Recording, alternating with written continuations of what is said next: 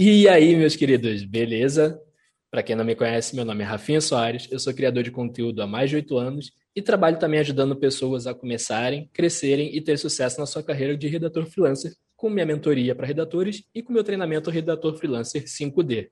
Esse é mais um Redacast Talks e hoje eu estou aqui conversando com ele, Dimitri Vieira, o cara do LinkedIn, o cara do conteúdo criativo, da escrita criativa, o ex-Rock Content agora é oficialmente freelancer há um tempinho já, né? A gente já teve essa brincadeira algumas vezes. Isso. Jimmy, bem-vindo aqui ao Redacast. Pô, valeu demais pelo convite, Rafinha. Muito obrigado, até porque para você que está aí escutando esse episódio, provavelmente você não sabe, né? Na verdade, você não sabe. Mas nos bastidores, esse episódio estava dá para dizer até meio que zicado, porque a gente tentou marcar, teve uma vez que a internet sabotou, o microfone sabotou, aí estamos voltando agora para conseguir finalmente gravar esse episódio. Vai ser um prazer trocar essa ideia aí, tanto com o Rafinha quanto com você que está escutando. Não, esse, essa gravação tá, tá zicada. Essa não vai ficar, tudo der certo. E a outra gravação tá mais escondida do que episódio perdido do Chaves. Né? Qualquer dia, quem sabe, aparecem uns pedacinhos aí, se, se o HD ajudar e recuperar, mas enquanto isso a gente grava outro, grava igual, fala, não tem problema de ser os mesmos assuntos, porque o pessoal não ouviu também. Tá, mas primeiramente, é, eu falei um pouquinho Bora. do Jimmy, falei que ele trabalha com escrita criativa, ele é o cara do LinkedIn, para quem não sabe, o Jimmy, ele foi top voice do LinkedIn em 2019. 19, 2019. Já tô no ponto que eu tô quase que um ex-BBB do LinkedIn aí. ah, não, que nada, isso não deixa de ser. É o cara do LinkedIn, é o cara da Rock Content, né? Vamos dizer assim, a gente vai falar um pouquinho de Rock Content, a gente vai falar bastante de LinkedIn, vai falar bastante de Bora. escrita criativa. Mas, é, como da outra vez, e eu falei que a gente vai repetir um pouquinho o que falou da outra vez, que o pessoal não ouviu, é, como você caiu na parte de marketing de conteúdo, marketing digital, Jimmy, que eu sei que você é engenheiro de formação, né? Assim como uhum. é, eu fiz engenharia, não sou engenheiro, não formei, fiz engenharia, não formei, mas a gente caiu da parte de engenharia, da parte de tecnologia para a parte de marketing, para a parte de conteúdo. Como, como que aconteceu isso com você, Jimmy? Cara, eu tive uma jornada em meio disso aí que teve muita influência assim da escrita, porque eu já tinha um hobby assim antigo desde assim, eu não tenho tantos anos de guerra quanto você tem aí de redação para web, você tem oito anos, eu sou mais novinho disso aí, comecei em 2018 oficialmente, mas eu tinha um hábito de escrita assim que é bem antigo, nasceu lá para 2013 começou a ficar mais forte, que eu tive influência de muitos livros, assim, três especificamente marcaram bastante, que foi Natureza Selvagem, A Revolta de Atlas da Ayn Rand e não necessariamente um único livro, mas a não a bibliografia inteira, mas os livros que eu li do Hunter S. Thompson. E aí foram Thompson. três livros, três autores que me marcaram demais. Eu comecei a querer escrever muito e assim, teve uma influência muito grande na natureza selvagem pela facilidade gigantesca que o Alex McCandles, o Christopher McCandles lá, tem para falar citações. Ele joga a citação do Thoreau no meio de uma conversa, fala do Tolstói, quando eu vi aquilo, eu li aquele livro, vi o filme, pensei, cara, eu quero fazer isso aí. E aí eu comecei a anotar várias citações, já fui meio que fortalecendo a partir desse momento. E aí isso já estava assim latente, era um hobby que eu não tinha, meio desleixado, meio egoísta também, porque não tinha tanta frequência e eu não compartilhava nada do que eu escrevia nessa fase.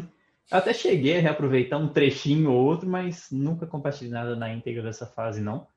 E aí, em, na reta final de 2017 para 2018, eu fiquei conhecendo a Rock Content através de cursos online, que eu estava no final do curso de engenharia, e eu decidi fazer tudo que era curso, como assim uma chance de me especializar mesmo, para ganhar algumas linhas lá no currículo.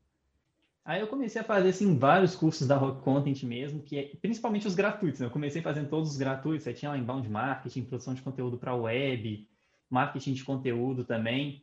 E nisso eu fazia o curso, adicionava no meu currículo, simplesmente assim, uma linha a mais lá, uma experiência a mais, porque poderia fazer alguma diferença na época, eu pensava, para processos de trainee. E aí eu fazia o Para engenharia ainda, né? Engenharia ainda, não estava nem cogitando marketing, nem eu estava descobrindo marketing nessa época aí.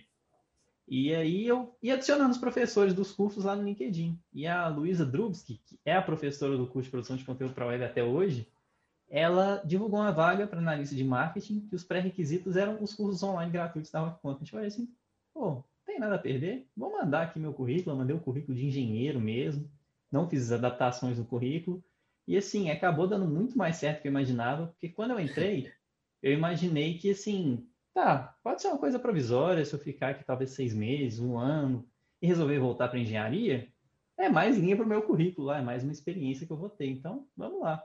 E aí deu muito mais certo do que eu imaginava e estamos aí até hoje, né? Ah, porra, muito show, cara. Eu, eu acho essa, essa sua história muito show. O jeito que, que você caiu e que, eu que eu falo, muita gente pode cair para a parte de conteúdo, principalmente, é muito show. É, é uma curiosidade minha, é, que eu não, eu não lembro exatamente também do outro papo que a gente teve. É, foi engenharia de quê? Engenharia elétrica. Elétrica. Engenharia elétrica no FMG. Ah, pô, no FMG é ali perto do Mineirão? Esse, essa aí mesmo. Ah, tá. Não, a família é. pra Pampulha lá todo dia. É, a família mora ali perto. Sou, sou carioca, mas a família é toda mineira, toda. o pai é galo, a mãe é cruzeiro e. Ah, não, essa parte e é um... melhor a gente não falar, não. É, e um tá mais. Esse negócio não tá muito bom pro meu lado, não. Não, e eu sou, sou América. A América é melhor que o Cruzeiro hoje em dia. Ah, não, mas é que o pai é Atlético, a mãe é Cruzeiro. Então eu sou América para não, pra não dar briga. Para equilibrar. Bom, cara, mas aí que você falou, é, quando você começou a mandar as coisas para fa fazer os cursos da Rock, fazer as coisas da Rock, daí você começou a criar conteúdo, alguma coisa assim, ou foi só mais para frente que você começou a criar? Então, isso foi bem assim em paralelo com o momento que eu entrei na Rock, né? Porque o meu cargo lá no começo era tem até um nome bonito assim de falar, editor-chefe do blog da Rock Content. Já entrei com o cargo de editor-chefe. O blog comunidade, né? Isso, do blog da ah. comunidade Rock Content.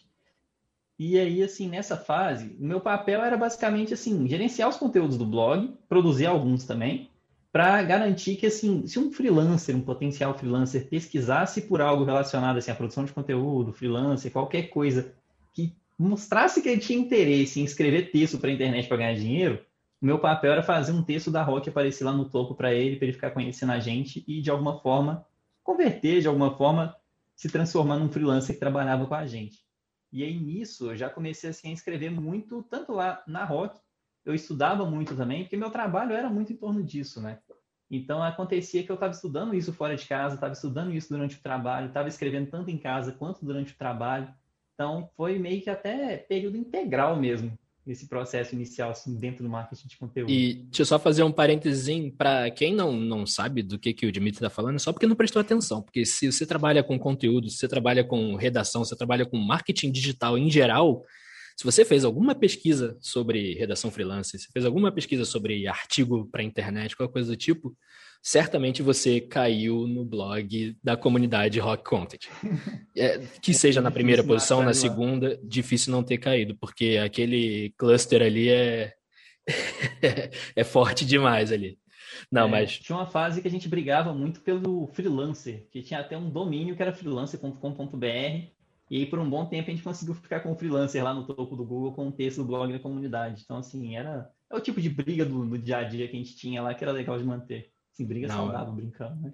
Não, e, e, é um blog que, que até hoje ele é muito útil, principalmente para quem está começando, para quem está. Que, que era o público da, da Rock Content em geral, uhum. na parte do blog, né? Que era pegar, conseguir os freelancers para fazer os trabalhos para eles. É, é, um blog muito legal. Se você está começando, cara, vai lá, comunidade Rock Content e no Google que você acha o blog, tem muito material bom, tem material do Jimmy, tem material de muita gente boa lá. É, e do pessoal que trabalha com isso, que tem muita gente lá que faz os guest posts lá, que eu já vi alguns, que pessoal que vive disso e tudo mais. É, mas e aí, do, do, do, blog ali, como é que você parou para você, por exemplo, que nem você é o cara do LinkedIn. Só que eu sei que você não começou no LinkedIn com criação de conteúdo. Como é que você foi, por exemplo, parar no, no LinkedIn ali? Que nem você falou da, da Luísa. Como é que você achou uhum. ela? Como é que, que você estava fazendo no LinkedIn ali na vida? Ah, não, nessa fase meu LinkedIn era aquela vergonha abandonada que todo mundo tem em algum momento da vida, né? Que assim, eu, meu perfil era de engenheiro, eu tinha uma foto, inclusive, extremamente improvisada, que eu peguei uma escada aqui em casa, coloquei uma câmera mais antiga que eu tinha em cima, peguei a parede mais limpa que tinha, assim, vai ser aqui mesmo a foto. Aí era uma foto bem 3x4, aí era título de engenheiro eletricista, aquela coisa toda. E aí no começo, até é legal de comentar isso, porque assim, quando eu entrei no LinkedIn, comecei a usar, devia ter assim, comecei a usar um pouco mais, tá? Porque assim, quando entrei na Rock eu tive que atualizar só para botar o, o, o, cargo novo por lá. Aí uns dois meses depois eu olhei assim, tá, deixa eu atualizar esse negócio aqui. Aí o, a necessidade um pouco até de autoafirmação falou alto, eu lembro que eu coloquei engenheiro eletricista especialista em marketing digital. Aí, aquilo ali deve ter durado, assim, não sei se eu fiquei um mês, umas duas, três semanas. Que aí eu parei pensando assim, cara, eu não estou enganando nem a mim mesmo com isso, eu vou enganar. Especialista, né? Especialista, especialista com dois meses. Né? Especialista aí... é uma palavra que o pessoal usa muito, né? ainda mais o pessoal que é, é. especialista em SEO, mas é outra história. Mas assim, aí nessa fase no começo, eu estava usando o LinkedIn porque era meio que uma ferramenta de trabalho para divulgar conteúdo era parte do meu dia a dia também, às vezes, estar tá divulgando alguma coisa por ali. E eu também tinha uma função, que assim, pelo blog da comunidade, tinha, um, tinha alguns colunistas, dois que. No começo eram só dois, que provavelmente você vai ter ouvido falar. Você que está ouvindo também, se você está lá no LinkedIn, com certeza você já ouviu. Que são o Matheus de Souza e o Murilo Leal. Hoje os dois são grandes amigos meus, assim. Mas eu comecei o contato com eles como editor do blog, mandando e-mail, falando: olha, estamos querendo republicar esse texto seu aqui lá no blog da comunidade, tudo bem? E aí foi assim. Então, eu já estava tendo esse trabalho de ficar no LinkedIn para fazer essa curadoria dos textos dos colunistas. E aí foi evoluindo naturalmente. No começo eu ia batendo o olho em muitas coisas e falava assim, ó, oh, isso aqui eu podia ter escrito, hein? Isso aqui, eu não sei se eu poderia ter escrito, mas eu gostaria de ter escrito alguma gostaria coisa de ter assim, escrito. dia. É. E aí eu estava muito já criando essa sensação. Até que teve um momento que eu ia fazer, acho que um, eu ia fazer um texto para o blog da comunidade falando sobre o LinkedIn. E para poder falar sobre publicar artigo, eu falei assim, pô, nunca publiquei num artigo, vai ficar feio, vai ficar esquisito. Eu queria ensinar como publicar artigo, sendo que eu nunca fiz isso. Aí eu peguei dois textos que eu tinha no blog da comunidade, joguei lá no LinkedIn, tanto que os dois têm exatamente a mesma data, é fevereiro de 2018, o dia exato eu não vou lembrar, porque é demais. E aí depois eu fui publicar um texto exclusivo para o LinkedIn só em abril, e aí, quando chegou junho, mais ou menos, eu decidi assim, ó, agora eu vou manter uma, uma frequência aqui, eu quero ver o que, que vai dar. Aí, uma vez por semana, assim, religiosamente, por muito tempo, eu publicava um artigo lá no LinkedIn. Isso como aí, artigo ou como publicação? Artigo. Eu sempre que gostei muito mais dos artigos. E a publicação, não sei, nunca foi muito minha praia, não. Acho que nas publicações o povo às vezes viaja demais. Na época ainda não tinha a opção de newsletter. Ou tinha não, já? Não. A newsletter hoje... começou a nascer, se eu não me engano, foi em 2019 que eles começaram a fazer alguns testes, que eles selecionaram uns três usuários, e aí a partir do final do ano passado, assim, de 2020, que eles começaram a liberar para mais pessoas. Eu só que por sinal, pouco. É, que por sinal é muito show. Tem a sua, tem a da Mari, tem a do uhum. Matheus, tem muita newsletter tem. muito boa, que é conteúdo que vale a pena demais. Ó, primeira coisa se você está aqui ouvindo isso e você não tem um perfil otimizado no LinkedIn, se você não usa o LinkedIn, cara, vai lá e quando acabar aqui, corre para criar, corre lá no YouTube que vai ter um rapaz aí que dá umas dicas de, de LinkedIn. É... Ah, Dimitri. É... Tem muito conteúdo bom sobre LinkedIn e o LinkedIn é uma rede social que vale a pena demais, principalmente para quem trabalha com conteúdo, para quem trabalha é, para fazer networking, para aprender muita coisa e tudo mais. Então, cara, se você não está no LinkedIn, para e vai, vai lá que vale a pena demais. Mas e aí, vamos lá, você começou a publicar semanalmente, isso em uhum. abril de 2018 no LinkedIn. Quando é que não, eu você... soltei um artigo, eu soltei um artigo era abril de 2018, mas quando eu decidi assim, vai ser semanal, já foi em junho. Em junho de 2018. Um pouquinho mais ainda. É, tava lá criando coragem, guardando uns textos na gaveta, depois que foi. Não, mas aí você já estava produzindo, produzindo, produzindo. Já, já. Ah, tá. Para começar a soltar, que aí ficou. Deu, deu, esse gapzinho de, de tempo, né? Uhum. Ah, tranquilo. E quando é que foi que. Porque, por exemplo, eu te conheci, eu te vi pela primeira vez, não foi no LinkedIn. Foi falando sobre LinkedIn, mas não foi no LinkedIn. Foi no canal da, da Rock, falando sobre, sobre LinkedIn.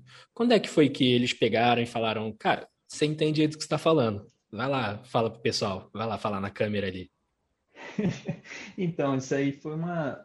Eu nunca tive muita facilidade com câmera. Igual, por exemplo, quando eu entrei na Rock Content, teve uma fase que a gente decidiu fazer uma série de webinars, que era um webinar por semana. Eu lembro que a gente começou decidindo que ia fazer um webinar sobre produtividade e gestão de tempo, essa coisa toda aí. E aí a gente falou assim, ah, a gente não precisa organizar, não, a gente improvisa na hora, vai dar tudo certo.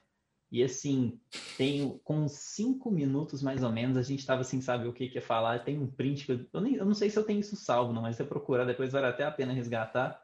Que é uma cara assim de desânimo de cada pessoa, a gente não sei o que, que eu vou falar, um esperando o outro salvar. A gente improvisa, assim, é complicado. É, eu, eu aprendi na prática lá naquele momento, né? Mas aí, na, no caso do vídeo do, do LinkedIn para o YouTube, teve uma fase quando eu já estava mais ativo, escrevendo conteúdo para o LinkedIn, publicando tanto artigo quanto post no feed, que aí o pessoal lá da própria Rock decidiu tentar investir assim, num curso sobre LinkedIn. E quando eles viram que eu estava mais ativo por lá, aí me convidaram para eu ser o professor do curso. E aí, primeiro teve um vídeo que ele era um pouco mais curto, acho que tinha uns seis minutos de duração só, que eu estava extremamente desconfortável daquele vídeo lá, porque além de eu não ter tanta prática, assim, hoje em dia eu já sou mais tranquilo para falar com câmera. E nesse vídeo específico, que era mais curto, eles me colocaram para gravar no meio do pessoal trabalhando. Então eu estava assim sentado, todo mundo trabalhando em volta de mim. E era corte atrás de corte, porque eu não parava de errar. E aí, assim, esse vídeo é um que eu vendo ele hoje, eu, eu acho até graça, assim, de comparar, porque assim, a evolução é, é uma coisa até bem engraçada mesmo. E aí o outro vídeo, que era de 15 minutos, foi bem nessa linha também, que era basicamente um, um vídeo introdutório para falar de LinkedIn, para no final linkar para o curso. Acho que se procurar LinkedIn no YouTube até hoje, ele deve aparecer, não sei se entre os cinco primeiros, por aí, mas você me acha por lá ainda também. Não, acha, não só acha como eles atualizaram, tava dando uma olhada desses dias, eles atualizaram o título para como é, fazer, como ficar no LinkedIn em 2021. Eu falei, 2021, ah, acho que não foi esse ano que o Jimmy gravou isso aí, não. Falando, isso aí é atualização. É porque o conteúdo é evergreen. Evergreen, aí, evergreen. Você não fala a data no vídeo, você só troca no título e tá tudo Só troca. Não, tem o, tem o de 2019 também, eu vi lá esses dias. Eu, eu, esse eu, deve ser esse dos seis minutos aí. Eu acho que deve ser porque a, a, capa ela é mais antiguinha e tudo mais. Tá? O, o de 2021, eles botaram a capa, tá lá o Jimmy bonitão lá e tal, não sei o quê. É, lado, assim, tá um negócio legal. Não, mas vale muito a pena, cara. É, como o Jimmy falou, é um conteúdo evergreen. Para quem não sabe, o conteúdo evergreen é um conteúdo que ele, cara, ele é atemporal praticamente. Ele pode mudar uma coisa ou outra, mas a base do conteúdo ela vai ser sempre é, é, a mesma. É a mesma coisa que você falar sobre futebol e falar dos times antigos.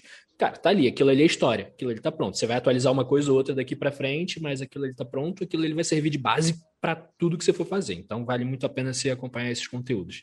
Mas e aí, quando você começou a, a criar conteúdo semanalmente, quando que você viu que, cara, é isso aqui que eu quero fazer, é, aqui é o meu lugar, por exemplo? Porque eu sei que, é, pelo que eu vejo, assim, o LinkedIn é a tua rede social favorita né? No é, caso a minha principalmente também. Principalmente porque o LinkedIn ele dá uma abertura muito grande para escrita. O Instagram eu sempre tento, volto. Agora, por exemplo, eu estou numa fase que eu estou postando bastante até por lá. Conteúdo muito bom, por sinal. tem muito aquele negócio de ter que aparecer nos stories, ficar mostrando a cara e assim. Eu faço isso às vezes por obrigação, mas a minha praia é sentar para escrever mesmo. Hein? Escrever. funciona melhor.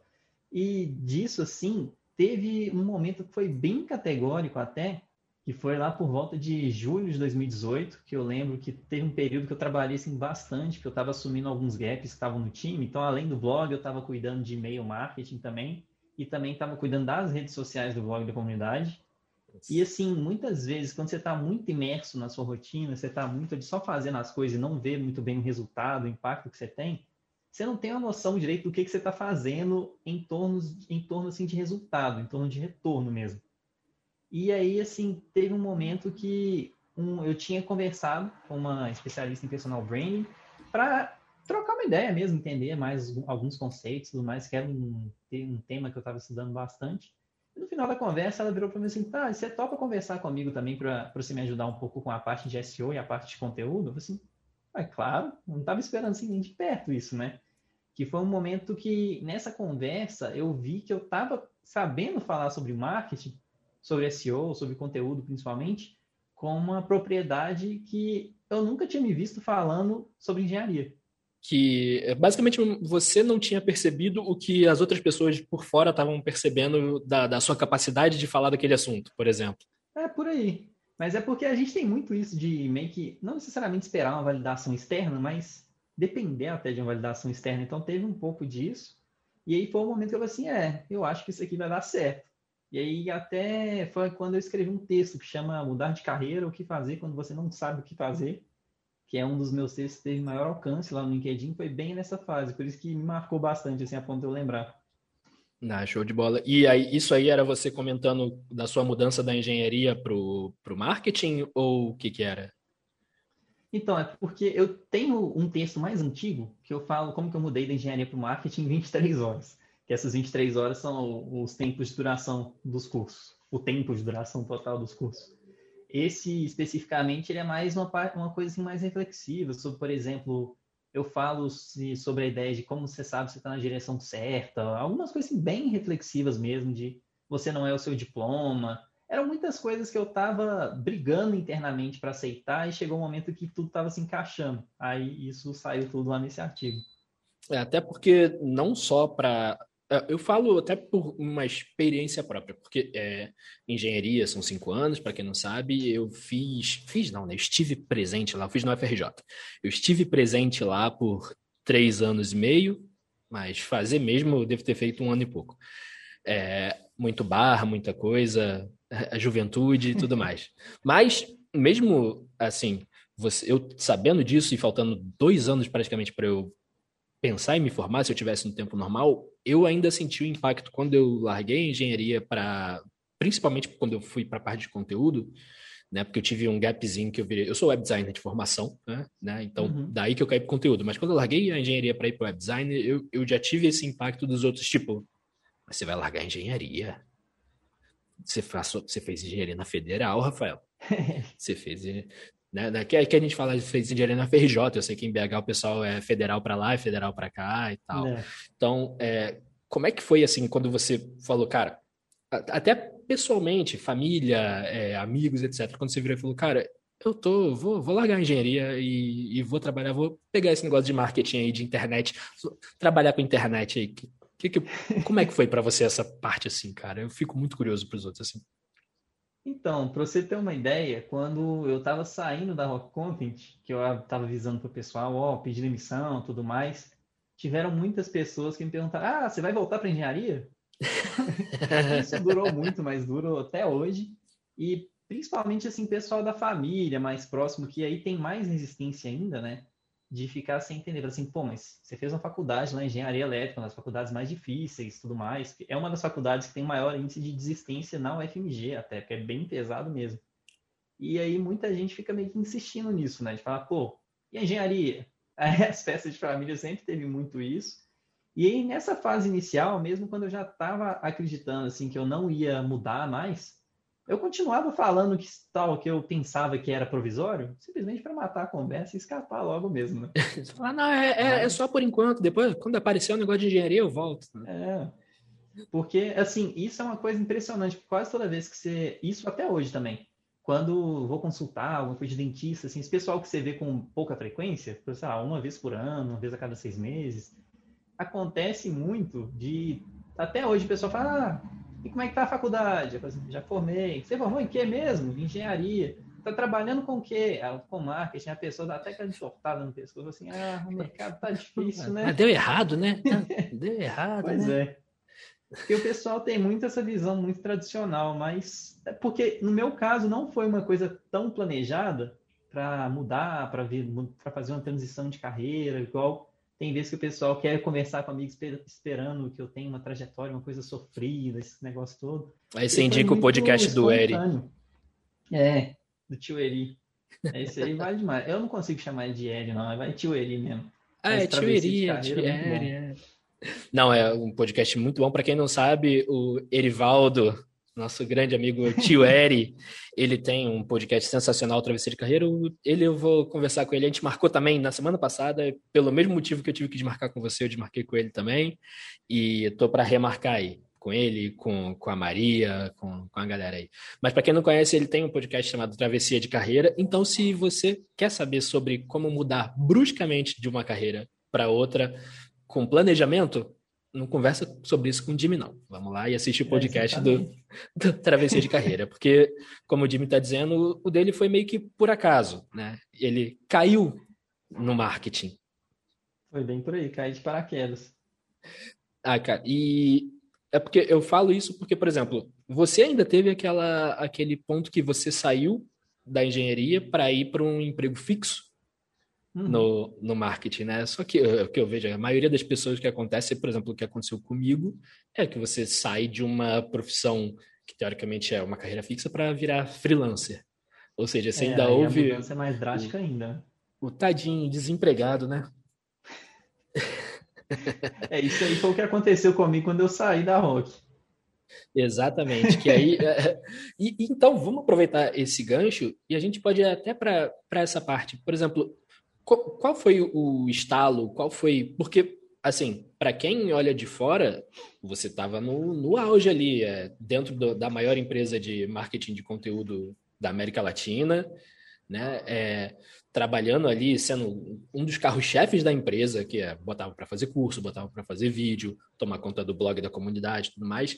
Qual foi o estalo para você pegar e falar, cara, tô, tô pegando a minha trouxinha aqui e tô saindo?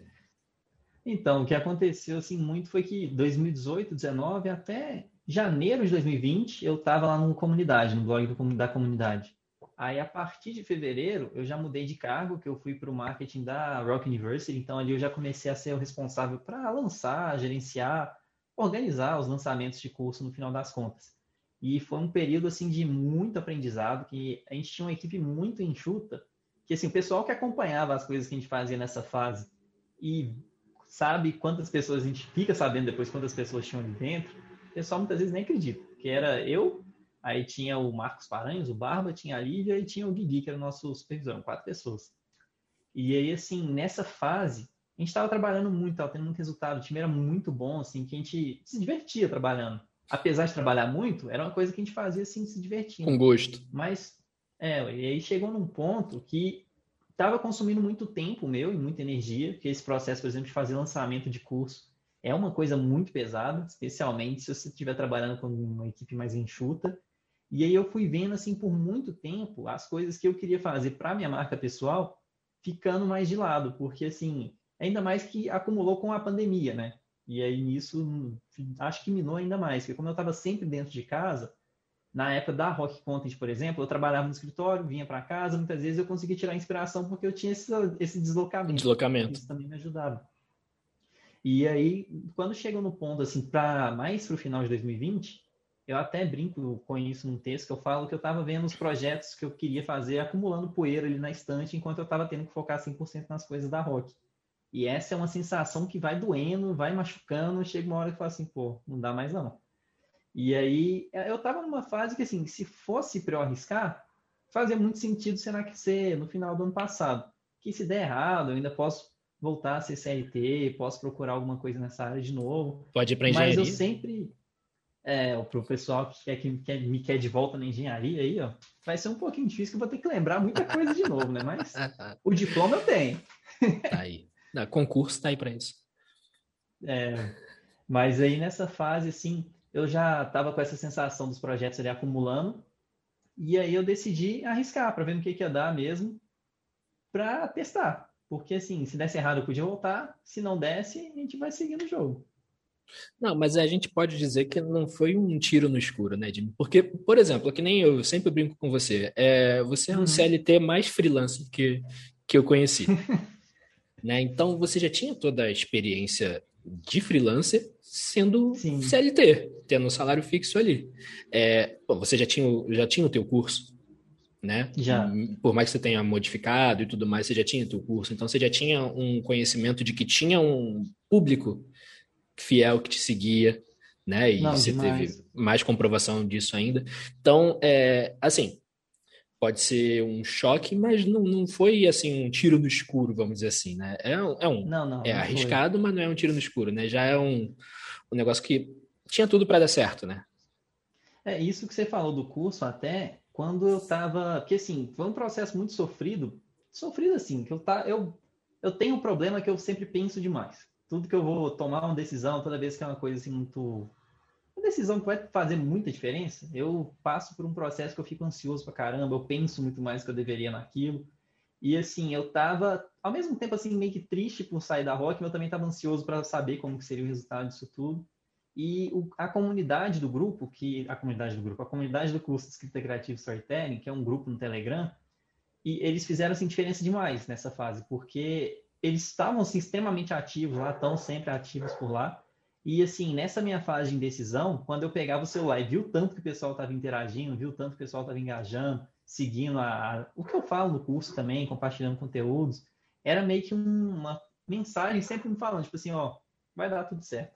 Nossa. Aí eu lembro até que quando, quando eu falei que eu ia sair, quando eu decidi que eu ia sair, eu já tinha avisado para minha mãe, eu tinha avisado para minha namorada, para o meu gestor, e aí eu, a próxima pessoa que eu avisei, próxima, as próximas pessoas, foi o pessoal do grupo. Então, isso aí já foi um momento assim bem marcante também quando eu contei para eles que eu estava para sair da Rock. Não, marcante, mas eu aposto que surpresa mesmo não teve muito, né? Porque eu acho que era o, o passo natural, né, cara? É. Eu acho que a pessoa que mais demorou a perceber isso foi eu. Porque quando eu falei isso com o meu supervisor, ele virou e falou assim: ah, eu tava esperando, eu entendo. Quando eu comentei isso com o Peçanha também, eu falei assim: ah, não sai não. Ah, mas você tá certo. Foi assim também, tudo o pessoal já imaginava. Não, para quem não sabe de quem ele está falando, o Peçanha é o Vitor Peçanha, que é o CEO, ele é o CEO hoje? Ele é, ó, ele era CMO enquanto eu estava lá. Diretor de marketing funciona. Ele deve estar tá lá como diretor de marketing ainda. Se tiver trocado, Nossa. Peçanha, me desculpe, mas aí você me atualiza aí. É um dos fundadores da Rock Content. Isso, assim. isso um dos, dos, três, né? Os três. É... Não, então. E, cara, então você saiu, e aí teve uma parte, uma parte que foi sim, realmente muito marcante da sua saída foi o seu texto no, no LinkedIn falando sobre a saída, cara. Conta um pouquinho como é que foi a, a, a sensação, porque eu acho que ali foi o, o foi, né? Então, aquele texto, eu tava numa situação assim, eu já tinha saído, eu não lembro a data exata, mas eu acho que foi mais ou menos uma semana que eu saí da Rock e falei assim, pô, tem que escrever um texto para marcar isso aqui, né? Porque é um tipo de conteúdo que tem um alcance muito grande no LinkedIn, quando você fala sobre mudança de carreira, você fala que você está no emprego novo, quando você manda aquele kit de boas-vindas lá, aquilo aí dá muito certo. Então fazia muito sentido eu marcar aquele momento, tanto assim em termos de conteúdo, para agradecer a própria Rock também, quanto em termos de posicionamento, para o pessoal entender que eu estava saindo da Rock Content, que eu estava agora começar uns projetos diferentes, estava investindo na minha marca pessoal. E aí era meio que um, como é que eu posso falar? Ah, é um ponto assim que fazia muito sentido eu marcar. E aí eu lembro que eu estava muito obcecado com uma ideia que eu pudesse fazer de um texto assim muito diferente para tentar entender o que que eu poderia escrever para marcar aquele momento. Que eu também tenho muito disso, né? Eu chego chegou num ponto que eu falei assim, pô, se eu ficar tentando encontrar a ideia perfeita, eu não vou encontrar nada. Aí eu falei, pô, sintetizar isso aqui. Foram três anos, vou pegar três aprendizados aqui para eu falar. E aí eu já marco isso por aqui, já deixo isso bem claro que eu estou saindo da rock. E esse é um dos meus textos que ele tem assim maior, como é que eu posso falar? Maior razão, maior, é, pode, pode ser razão mesmo, entre o número de pessoas que curtiram para o número de pessoas que visualizaram. Porque é, é um maior engajamento. Né? Pessoas, né? É, porque assim, acho que foi tipo uns 89, 90. Que é um tipo de conteúdo que muitas vezes as pessoas vão ver lá também e vão querer interagir pelo título. Meu, ah, tá saindo da roca, eu falo assim, pô, foi um prazer trabalhar com você, ou então a pessoa vê e já te conhecia pelo LinkedIn, só dar uma reação lá mesmo. Então ele teve um alcance assim bem grande quando ele foi publicado.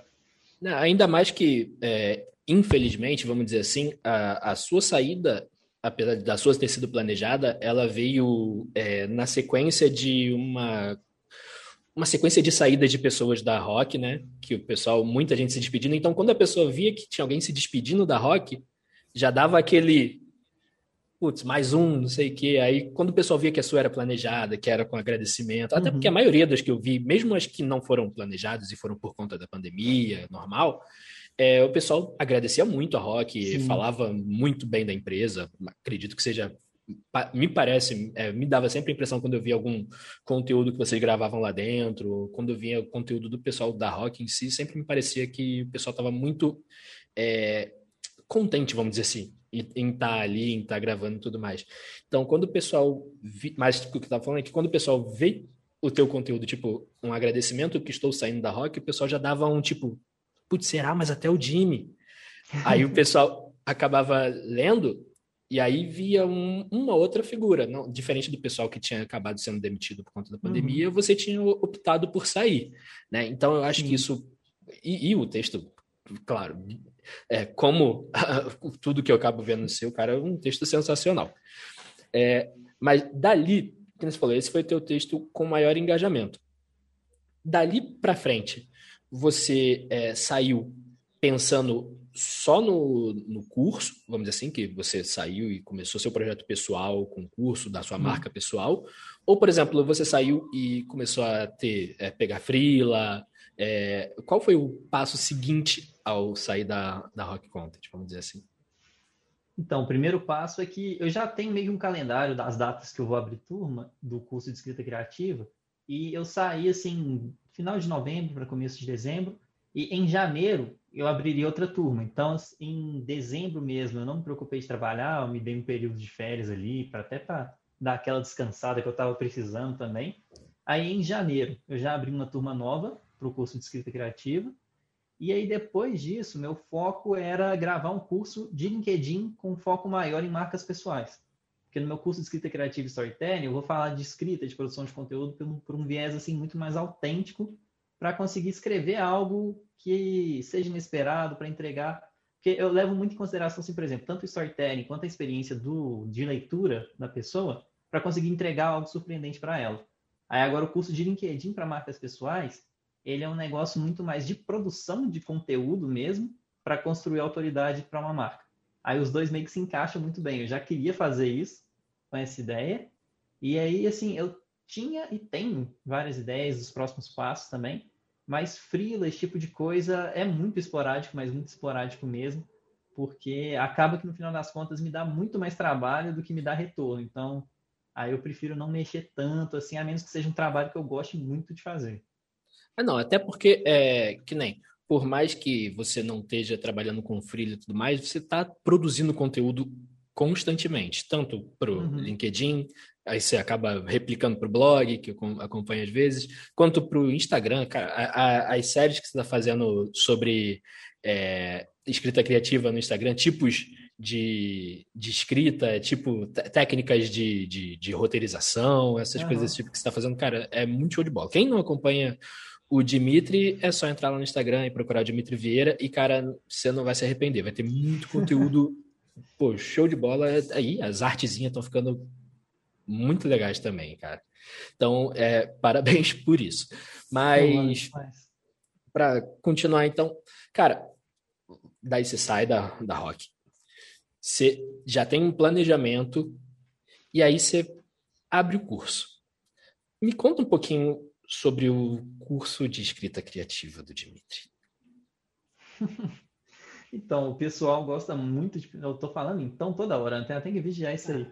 Mas o pessoal gosta muito de perguntar o que, que seria escrita criativa, essa coisa toda, para querer encaixotar o negócio. Eu não gosto de pensar nisso, uma definição assim, muito específica, porque a gente até mata o negócio. Porque assim, o principal da escrita é que não ter regras escritas em pedra, né? E aí, no curso, no caso, eu trabalho com uma definição específica para escrita criativa, que vai muito em torno de trabalhar com storytelling e com a experiência de um usuário no ambiente online. E a escrita criativa, assim, é a ferramenta junto com o storytelling para poder entregar tudo isso. Aí no curso eu vou passar bastante sobre storytelling, a gente, a gente vê várias, várias estruturas para contar histórias, a gente vê assim, os principais elementos, depois passa também sobre como funcionaria a jornada do leitor desde o momento que ele pensa em ler um conteúdo até o momento que ele abre, vai escaneando, aquela coisa toda lá. E aí depois tem uma parte assim, bem aprofundada em escrita criativa, que aí tem vários artifícios que eu separo por lá. E aí depois eu ainda falo sobre copywriting também, porque como eu tive uma boa experiência disso, até prática mesmo trabalhando na Rock, não fazia sentido eu não, de, eu não incluir isso no curso. Então também falo sobre escrita persuasiva, mas sem aquele negócio de gatilho mental, né? Porque aquilo ali não dá, não. Até porque não precisa. Você pode usar, mas não precisa. Mas, e junto disso, eu tenho que falar, porque eu tenho até te, vou te perguntar, porque é uma pergunta que eu sei que você deve ouvir muito de uns tempos para cá, é, tem a ver com o seu curso de escrita criativa, tem a ver com o grupo do seu curso de escrita criativa, que é um grupo que eu vejo que tem muita gente muito boa. Cara, que M é Geboti? é Geloti? Geloti. Geloti. Que M é Geloti? Ah, esse é um excelente assunto.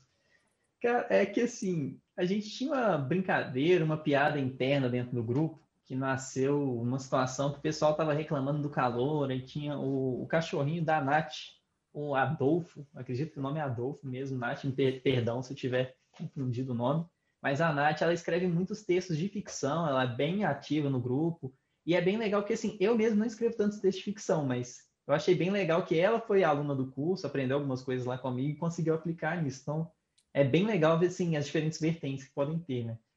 E aí, teve um dia específico que estava muito quente, ela falou que o cachorrinho dela estava sofrido, essa coisa toda. E aí, se eu não me engano, foi o Eri. Não sei se. Na verdade, a primeira sugestão não foi o Eri, não. Alguém sugeriu, não lembro exatamente de cabeça, colocar gelo. Na... Acho Mentira, foi o Eri sim, essa parte foi o Eri sim. Dá para pôr a culpa nele. Ele sugeriu colocar gelo nas partes íntimas lá do cachorro. E aí o cachorro ficou tranquilo. E aí você pode imaginar que depois veio, mais, veio outras pessoas reclamando do calor também, né? Aí o mandaram gelo o gelo para ele lá também. e aí, assim, especificamente para o Esdras, que foi quem foi a vítima dessa piada do gelo lá no grupo no dia, começou uma brincadeira que quando ele entrava numa live, alguma coisa assim, o pessoal do grupo ia lá para interagir e ficava jogando emoji de gelo.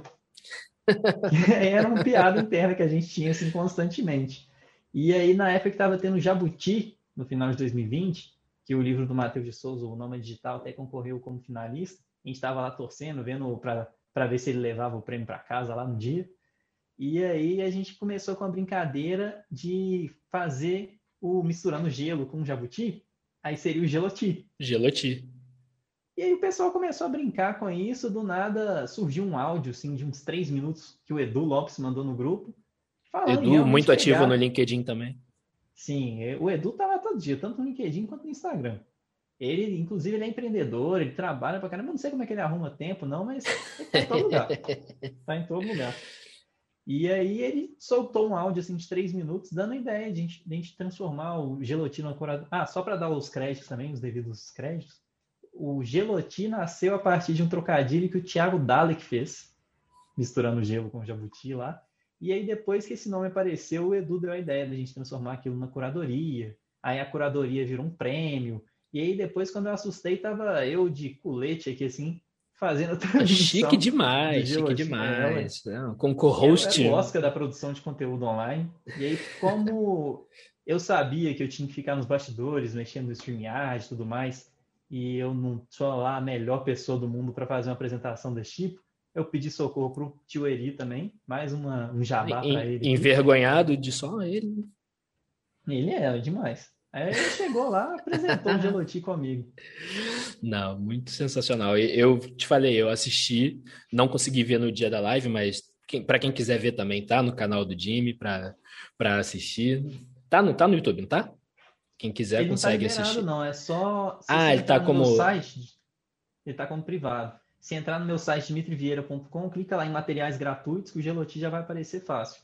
Que aí quando você fizer sua inscrição, você recebe tanto o e-book do Geloti, que o Romulo que fez o design, o negócio ficou maravilhoso. Porque, assim, aí é com foi bem os, legal. Com os textos dos vencedores. Isso. É, a gente selecionou, eu selecionei no caso 16 textos, e aí depois eu chamei alguns jurados. Eu chamei o Matheus de Souza, a Bruna Cossenza, a Adelane Rodrigues, chamei a Mari Santa Rita e eu era o quinto. Só para não, não, ter nenhuma injustiça, não esqueci o nome de ninguém aqui. E quando a gente inventa de falar nome assim ao vivo, é, é um sério perigo, né? Mas os cinco jurados foram esses. E aí, a partir disso, a gente selecionou os três melhores textos para ter um pódio, né? Para ter um pouquinho mais de graça lá no dia. E aí, se você fizer a inscrição pelo meu site, você recebe tanto o link para o e-book, que o Rômulo Freitas fez o design, ficou um negócio assim maravilhoso, mas muito maravilhoso mesmo. E aí você consegue ver a live, o VT da live, teve quase duas horas de duração, e foi bem legal no dia mesmo. Não, foi muito legal e deu para ver que vocês estavam se, se divertindo fazendo, cara. E eu, eu, não sei se você já percebeu que eu gosto muito de falar da pessoa estar tá se divertindo fazendo o, o trabalho dela, né? Independente de qualquer coisa. Cara, e daí, é, então, assim, a gente já sabe que tem o curso e tem é, a comunidade. O que é a comunidade do curso de escrita criativa do Dimitri Vieira? Tipo, qual que é o atrativo dela em si? Porque eu sei que comunidade é um atrativo, mas o que que na comunidade do Dimitri ela tem de especial, assim, vamos dizer? A, é, comunidade em si é um grupo que tem no Telegram que o pessoal tá muito engajado em torno de escrita, o pessoal tá sempre compartilhando artigos, compartilhando ideias. De vez em quando, por exemplo, aparece um livro novo, alguma coisa específica, e o pessoal tá sempre mandando lá porque a comunidade em si, por exemplo, eu não fico muito por conta de gerenciar a comunidade. Eu tô lá como uma pessoa, assim, eu, tô, eu sou professor do curso, então de vez em quando eu faço questão de aparecer mais, até para dar feedback para alguns alunos. Igual hoje, por exemplo, tem uns artigos lá que eu ainda tenho que ver, eu ainda vou tirar um tempinho. Hoje provavelmente não, mas amanhã eu vou tirar um tempinho para dar uma olhada lá. E aí o que acontece é que é uma coisa muito orgânica. Então, assim, eu nunca vendo tão explicitamente a comunidade, porque eu não gosto da ideia de, por exemplo, eu vender a sua interação dentro do grupo onde você vai entrar. Então, eu sempre deixo a comunidade do curso como um bônus, assim, lá na página, e aí depois que a pessoa entra no curso, que ela descobre onde que ela foi parar, mas na grande maioria, assim, quem entra e gosta, a pessoa também fica ativa lá com força. Não, e é um pessoal muito ativo, eu consigo ver, apesar de não estar lá, eu consigo ver, eu conheço muita gente que está lá, e é um negócio que é basicamente é autogerenciável, né? Porque tem muita gente boa. Por mais que você em algum momento não esteja ali para responder alguma dúvida, tem uma galera muito boa que vai conseguir tirar a dúvida, que vai conseguir dar a dica, que vai conseguir dar a sacada, uhum. né? Então, cara, é, é, eu recomendo demais para quem tiver curiosidade, quiser saber sobre escrita criativa, cara, o Dimitri é um nome para isso. Então, entra no site dele lá, Cara, faz assim, vamos lá, mais uma dica. Pega o conteúdo gratuito do Jimmy.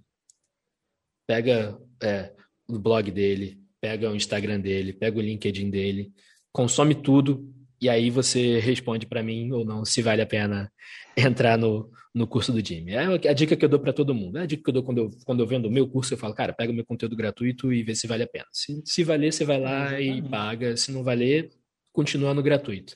Cara, e quando vamos ter mais uma abertura de, de turma aí para o curso de escrita criativa? Então, a última turma, que foi a oitava, foi em maio. Então, a próxima vai ser em agosto, talvez assim, agosto ou começo de setembro. Eu estou me preparando aí para fazer algumas atualizações, porque na, na última turma especificamente, eu não consegui fazer tantas atualizações quanto eu gostaria, porque eu estava bem assim dá para dizer até desgastado mesmo por conta do curso de LinkedIn. Aí eu preferi manter o curso da, na mesma edição, por exemplo, que foi na turma que teve em janeiro, janeiro, janeiro. E aí, assim, eu não mexi no preço também, porque toda vez que eu faço alguma atualização, aí eu reconsidero o preço também, né? Porque senão não, não claro. faz sentido. E aí a próxima turma deve ser por agora, agosto ou setembro, não sei se o momento que você está escutando esse episódio aí, se você estiver escutando ele em 2022, 2023, também Já dá para você entrar lá no meu site e olhar se está com turma aberta, se tiver, você faz sua inscrição, se não tiver, tem a lista de espera lá que você fica sabendo a tempo. Ah, exatamente, porque senão eu já ia te dar trabalho. Se não tivesse, eu ia falar, ó, o Jamie, vai criar agora uma lista de espera para você que. Não, mas já tem a lista de espera, então o trabalho ah tá, tá feito, tá direitinho.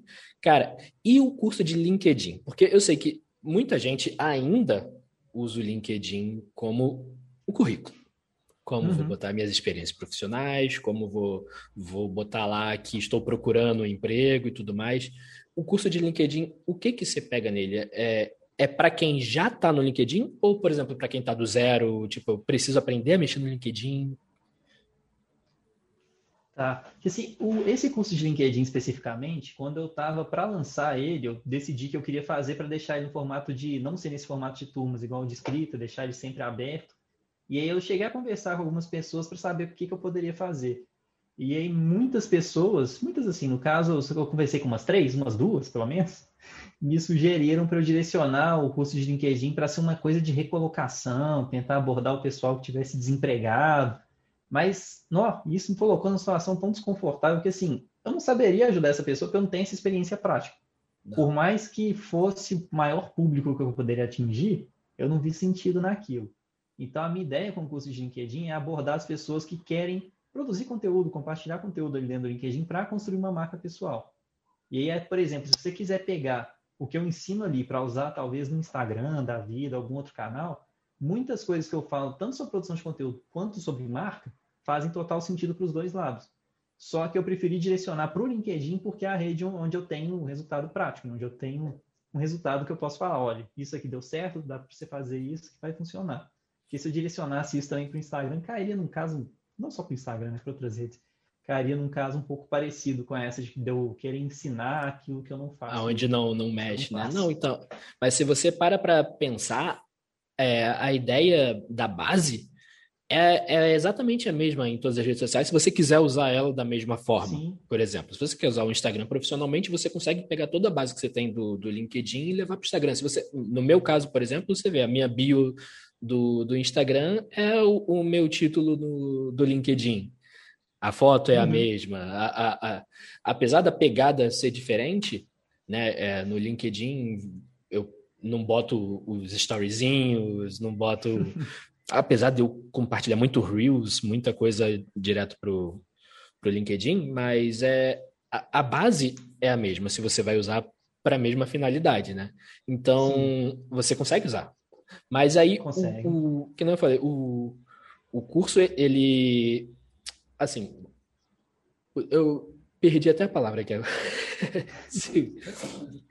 o o curso ele consegue levar a pessoa, por exemplo, é a pessoa que está nesse ponto do o LinkedIn é meu currículo para eu consigo usar o LinkedIn como networking, eu consigo usar o LinkedIn para conseguir uma recolocação. Se, assim, apesar do curso não ser o foco, ela, a uhum. pessoa ela consegue usar como dessa forma, desde o zero, consegue, por exemplo. Eu acredito, eu acredito até que, por exemplo, se a pessoa quiser simplesmente o curso para atualizar o perfil dela e tentar ali uma recolocação atualizando o perfil, muitas vezes a pessoa vai estar comprando uma bazuca para matar uma formiga, porque o curso vai muito além disso também, mas ela vai ter isso.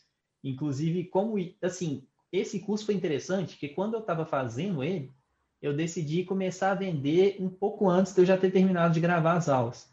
Então eu fiz um processo meio que de até inspirado pela engenharia aí de retroalimentação, que o pessoal entrava, aí eu entregava um formulário, a pessoa falava o que que ela acreditava que eu não poderia deixar de abordar ali dentro. Aí eu olhava as mensagens que o pessoal estava mandando, via o que, que eu já estava planejando fazer. Se fizesse sentido incluir na emenda, eu incluía. E aí eu vi que estava aparecendo muito isso. Por exemplo, assim, recolocação, mudar de emprego, essa coisa. Aí eu fiz uma aula, que é mais para o final, que chama. Eu tenho tanto uma aula que chama Missão Top Voice, que também foi uma coisa que apareceu muito, quanto uma aula que chama Missão Recolocação. Aí quando começa essa aula, eu falo assim: olha, esse é o único momento do curso que eu estou aqui sentando como se eu fosse um estrategista para tentar te orientar. Que eu vou falar o que, que eu faria no seu lugar, mas eu não fiz isso exatamente. E aí, essa aula, por exemplo, já poderia ajudar bastante nesse caso também. Ah, não, show de bola. Não, e isso, cara, de estrategista, eu, eu, uma das coisas que eu posso falar é porque eu acabo passando muito por isso na parte de, de redação. Porque eu comecei com redação há oito anos atrás. Uhum. E, e eu viro e eu falo muito como eu começaria se fosse hoje. Isso. Né? É, que é como eu vejo meus alunos fazerem, meus amigos fazerem, o pessoal que eu conheço da redação fazer, porque o meu jeito foi completamente diferente, cara. Eu estava lá criando o site para uma cliente, a cliente falou: você consegue fazer uns conteúdos para mim? Eu falei: posso fazer. e, e aí comecei. E aí, que eu falo, eu falo, até no curso eu falo, cara, eu procurava conteúdo sobre é, escrever artigo, na época não era nem redação freelancer, criação de conteúdo, não é, é escrever texto, escrever texto para blog. E, e, eu procurava em português e achava quase nada, achava bobeirinha. Aí tinha que ir lá é, para procurar em inglês, para ver, aí conhecer freelance writer, aí começa, aí conhece SEO. Eu já sabia um pouquinho de SEO por causa do web design, mas só a parte técnica, vamos dizer a assim. A parte que ninguém entende, então você já sabia. Sabia, sabia mais, quase nada. Não, não... A parte técnica do SEO é uma coisa até obscura, né? Que o pessoal conhece mais a otimização on-page, aquela parte assim. Mas... Não, então, exatamente. O técnico... E mesmo assim, eu conhecia a parte de ah, velocidade do site, é, o, o site limpo, porque eu era web design, então eu tinha que montar um site rapidinho, deixar um site limpo, um site direitinho. Uhum. Mas e eu sabia que existia otimização, mas não sabia que para conteúdo existisse também. Então eu comecei a, a pegar do zero, ou seja, eu estava lá pegando um facão e capinando, capinando. Hoje em dia tá tudo capinado. Sim. Hoje em dia, você procurar como ser redator freelancer, vão ter 300 pessoas falando como fazer isso, né? Então, eu paro hoje e falo, ó, como eu faria se eu fosse começar hoje. E é exatamente o que você está falando. É, é, é, o momento que eu estou sendo estrategista, é o momento que eu vou te ensinar. Sim. Até porque o que você fez no LinkedIn, que nem a gente falou desde o início, é completamente diferente disso.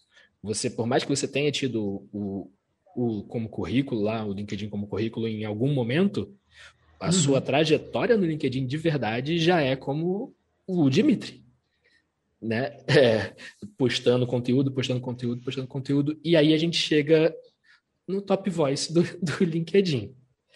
Cara, como é que foi isso, cara? Tipo assim, você, foi 2019. A, a indicação, ela é no começo ou é no final do ano? Não... Eles mandam, no meu caso, varia um pouco, porque, por exemplo, no meu, no meu ano, o Top Voice foi divulgado, foi em dezembro, porque foi bem começo de dezembro, e aí primeiro me mandaram uma mensagem falando que eu tinha sido pré-selecionado para a lista dos Top Voice. Isso foi, acho que por volta de setembro, se eu não me engano. A data exata eu não vou lembrar, não. Mas, assim, que, quando eu comecei a compartilhar muito conteúdo por lá, que foi em 2018, a lista de Top Voice que tinha era de 2016 foi até então tinha sido a Era do Matheus? 2017 não teve. Era do Matheus. Do Matheus, do Murilo, Mark Tauil, uma galera boa lá. E aí, como não teve em 2017, na minha cabeça era assim, fizeram isso uma vez só, não vai ter de novo não.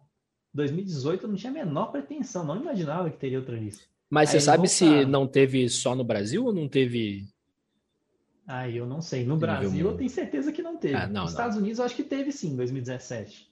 É. Mas no Brasil, aconteceu alguma coisa aí que a lista foi parar num limbo. E aí, quando a lista saiu em 2018, eu lembro que eu recebi mensagem de algumas pessoas falando, não, achei que você sairia na lista. E assim, eu estava no meu primeiro ano como marketing, né?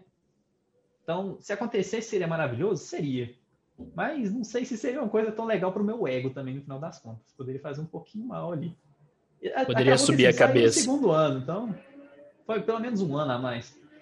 E aí, porque quando eu continuei compartilhando conteúdo por lá, eu quando, quando foi em 2019, aí eu já tinha, por exemplo, uma pretensão de querer sair na lista, tudo mais, que dá uma relevância muito grande. E assim, o que eu sempre falo é que o Top Voice não fez tanta diferença quanto as pessoas que eu fui conhecendo enquanto eu estava compartilhando conteúdo por lá. Porque o título em si, assim, ele te ajuda a ter um respaldo muito forte ali dentro do LinkedIn. Mas a gente tem muito uma ideia de que ser top voice te coloca no outro patamar, até para citar a torcida do Flamengo aí, né? O outro patamar. Mas isso, assim, não, não muda tantas coisas, porque o top voice em si não paga os seus boletos, né? Aí entra a hora que você, se quiser, você pode fazer uma autopromoção falando que você é top voice e por isso você vai vender curso. Só que isso também começou a se tornar um discurso até meio cansativo, eu diria, porque muitas pessoas que se tornaram top voice começaram a usar muito de ficar falando assim, olha, sou top voice, curso online. Aprenda a ser top voice. é, porque acaba que não tem uma fórmula, não tem nada disso. Não. Porque, igual, por exemplo, na aula que eu falo do Missão Top Voice, eu deixo isso bem claro, e aí eu falo o que, que eu faria se eu estivesse começando hoje, dou uma estratégia bem específica lá, e aí no final ele fala, olha, se você seguir isso aqui por um bom tempo, você vai ter uns, os resultados dignos para você ter engajamento e ter uma rede talvez um top voice teria. Se o título vier, maravilha. Se não tiver, se não vier, qual é a diferença? Não, até porque, é, que nem você falou, o título ele te ajuda numa questão de relevância, numa questão de Sim. você é, fica mais visado em tudo mais. O título não paga seus boletos. O que vai pagar seus boletos no fim das contas é você continuar, porque não adianta também você ter o título lá e parar de produzir. Sim. Né? Por é, exemplo. Inclusive, ó, Galera do LinkedIn, se estiver me escutando aí, não me cancelem. O, o, o, LinkedIn mudou minha vida, o título de Top Voice não. Isso eu posso falar. Porque não, assim, foi graças ao LinkedIn que eu mudei de carreira, foi graças ao LinkedIn que hoje, por exemplo, eu consigo viver da escrita. Mas caso eu não uso muito esse argumento de falar sou top voice, olha o meu curso. Então, eu não, não sei se, se eu não tivesse o título, se não seria tão diferente assim. É uma coisa até a se pensar. Eu vou te falar que não seria tão diferente assim. É o que eu falei. É, é uma questão de relevância, é uma questão de, de, de, de posicionamento, claro, e tudo mais. Uhum. Mas eu vou te dar dois exemplos, tirando você. A Mari.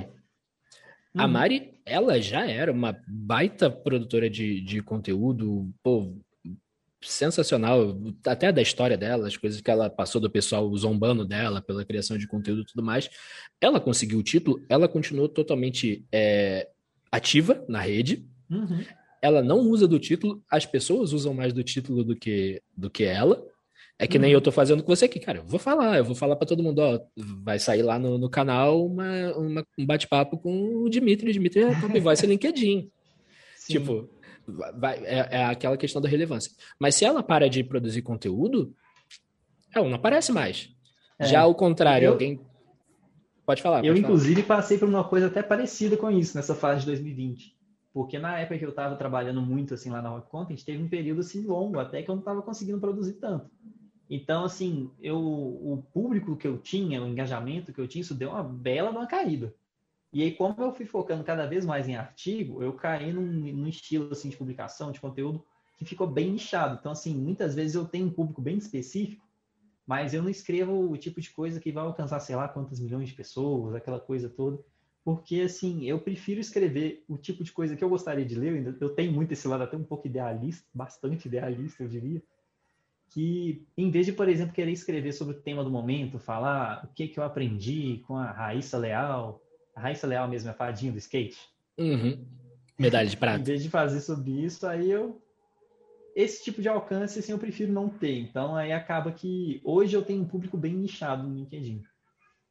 Ah, não. Então, e aí o outro exemplo que eu ia dar é que você não precisa do título de Top Voice para ser referência no LinkedIn. E aí eu tenho dois exemplos para dar, e os dois exemplos, se eu não me engano, estão na, na, na comunidade do Dimitri também, que é o, o Tio Eri, que por sinal, foi é, eleito aí pelo LinkedIn uma das vozes LGBTQI+, aí no Brasil pelo é LinkedIn. É basicamente um, um, top voice. E a Maria Vitória.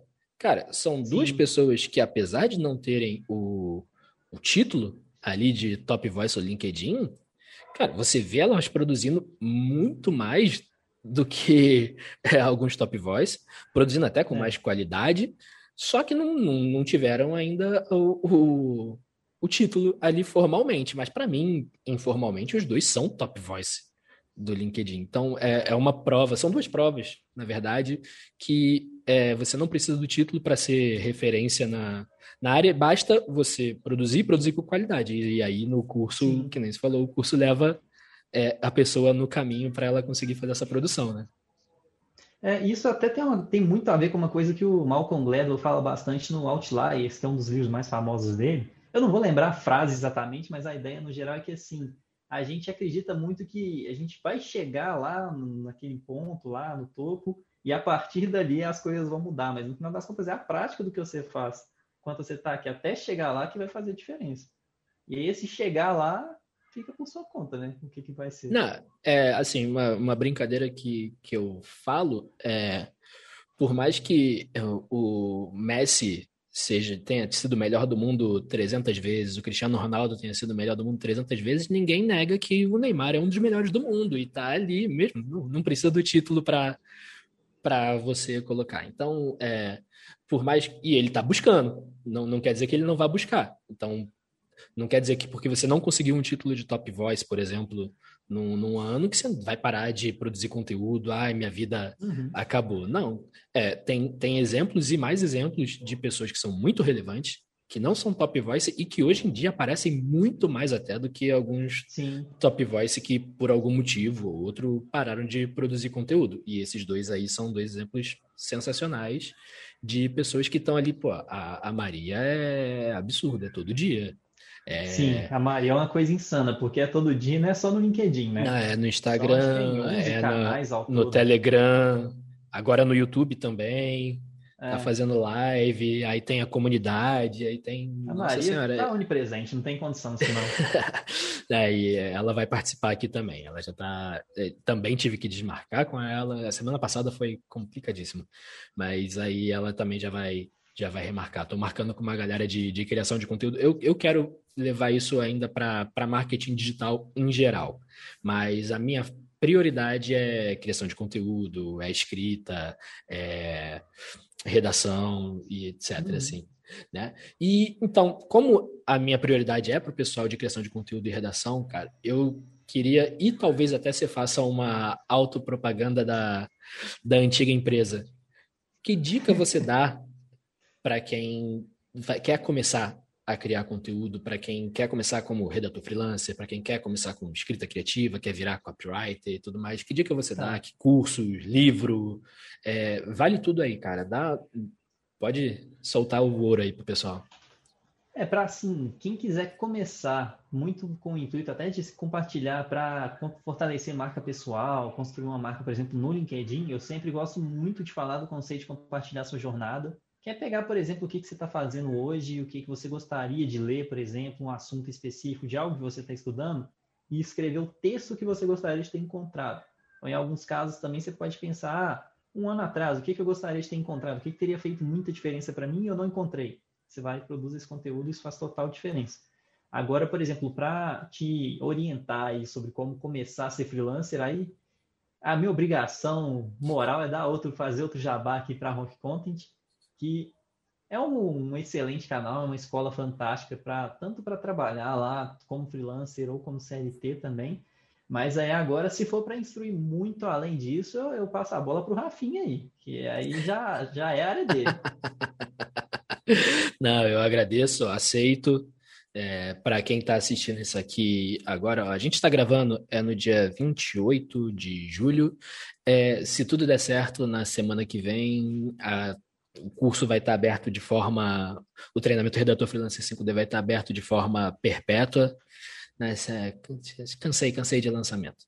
Claro que a gente vai ter um lançamento em outro, um workshop ou outro e tudo mais para ter um, um, uma chamada maior, mas eu vou deixar o curso aberto no perpétuo, né? Vai ter atualizações semanais e constantes, apesar do ser fechado na quantidade de módulos, eu fechei em nove módulos, só que, cara, não para nunca, não tem como parar. Se a, se a criação de conteúdo não. Cara, a cada, a cada atualização que o algoritmo do Google faz aí, ou que o, o LinkedIn é, vira e fala. O, ou que o Instagram vira e fala pra gente que agora é dancinha no Rios que a gente tem que fazer, a gente tem que falar pro pessoal, ó, vamos lá, vamos fazer dancinha, mas dancinha com conteúdo. Vamos lá fazer. Oh, então você ensina a fazer dancinha no Reels? Não, aqui é clamberóbica e etc. Aí para você que tá só escutando e não viu essa dancinha, você perdeu. Vale a pena não, pular pro YouTube se estiver disponível. Pode ir lá, não, vai no, no, Instagram que com certeza vai ter o cortezinho da dancinha fazendo a dancinha, é o Rios fazendo a dancinha. Não, cara, é, o Jimmy, eu vou finalizando com você que, como você falou, eu sei que você tem os conteúdos para ver, tem muita coisa para fazer. E, pô, eu vou querer parte 2, parte 3, é, parte de, de collab, porque eu quero fazer esse, esse Redacast aqui para mostrar para o pessoal o quanto é possível, cara, hoje você viver de conteúdo você viver de internet, o quanto uma pessoa que, por mais que ela sofra um certo preconceito por ter largado a engenharia para ir ser desempregado na internet, né? É, como é possível a gente viver de conteúdo e, e vale muito a pena, cara. Se, ainda mais para quem gosta. Pra, é, Sim. Ou seja, é para quem gosta, né? Então, é, eu vou pedir mais uma dica assim para você, tipo, qual o, o caminho da pessoa, por exemplo, é, ela pensa, cara, eu gosto de criar conteúdo, só que eu não sei sobre o que escrever. Essa pergunta é a pergunta de um milhão de dólares. Mas eu, eu gosto muito de uma resposta que eu vi O Chuck Palahniuk fala dessa resposta no livro dele que chama Consider This, que, ele, que é sobre escrita. O Chuck Palahniuk é o autor do Clube da Luta. E aí, nesse livro, ele menciona um diálogo que ele teve com Ira Levin, que ele perguntou para o Ira Levin essa questão, como funciona o seu processo criativo, essa coisa toda. E aí o Ira Levin respondeu para ele, o Ira Levin é o, o nome dele é chatinho de falar, mas ele é o autor do Rose, Rosemary's Baby, bebê oh, da Rosemary. Bebê da Rosemary. Isso. E aí ele respondeu que ele respondeu essa pergunta com uma fábula. Ele falou de um velho que tinha uma barba gigantesca e um dia perguntaram para ele se ele dormia com a barba embaixo do cobertor ou acima do cobertor. Aí ele falou assim, pô, não sei. Aí na hora que ele foi dormir, ele não sabia se ele ficava com a barba abaixo ou acima do cobertor, e ele não dormiu. Ficou sem dormir. Não dormiu. E assim, que apesar de ser uma brincadeira, isso faz muito sentido porque isso de se preocupar demais com o processo criativo, de ficar muito obcecado em ser produtivo o tempo inteiro, chega num ponto que mina muito sua criatividade, tira muito suas ideias, você chega num ponto que você não sabe, você se cobrar tanto para produzir, você não consegue produzir. Isso acontece demais.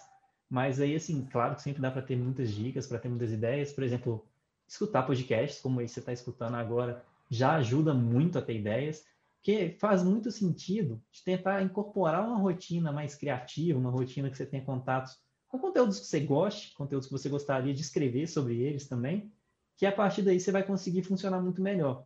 Que aí dá até para falar de uma outra coisa, que é a, a lei de Strummer, se eu não me engano. Strummer, é bem legal, que é, o, é do The Clash. Ele era o vocalista do, do The Clash.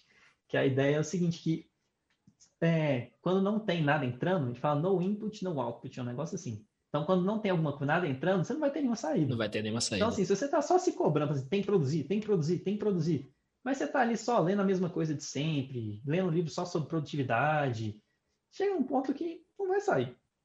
A não então, ser que você queira escrever é sobre produtividade. Não, sim, mas mesmo que você. Porque chega num ponto quando você está lendo demais só sobre uma coisa, às vezes até te cansa aquilo, sabe? Eu tenho muito isso, porque eu não consigo ser tão monotemático assim, então eu prefiro ir variando bastante. É, não, é assim, até, isso. por exemplo, em cima do que você faz mesmo, cara. Você pega o teu assunto, assim, você fala sobre escrita criativa, então você vai lá e um filme tal, como aquele Sim. filme tal usou um storytelling, como aquele filme tal usou não sei o quê, como essa música é, tem essa linha do tempo e tudo mais. Então, você usa de artifícios de coisas que estão no seu dia a dia para o assunto principal que você fala. Então, é, isso é, é sensacional. É isso que até... eu... Só para citar também o Edu, que isso é um conceito que ele fala no Produção de Conteúdo as Punk as Possible, curso dele para iniciantes em produção de conteúdo. Vale até dar uma olhada também, quem estiver escutando aí, que ele fala muito na ideia de pegar uma situação que você não gosta e tentar resolver isso com alguma coisa que você gosta.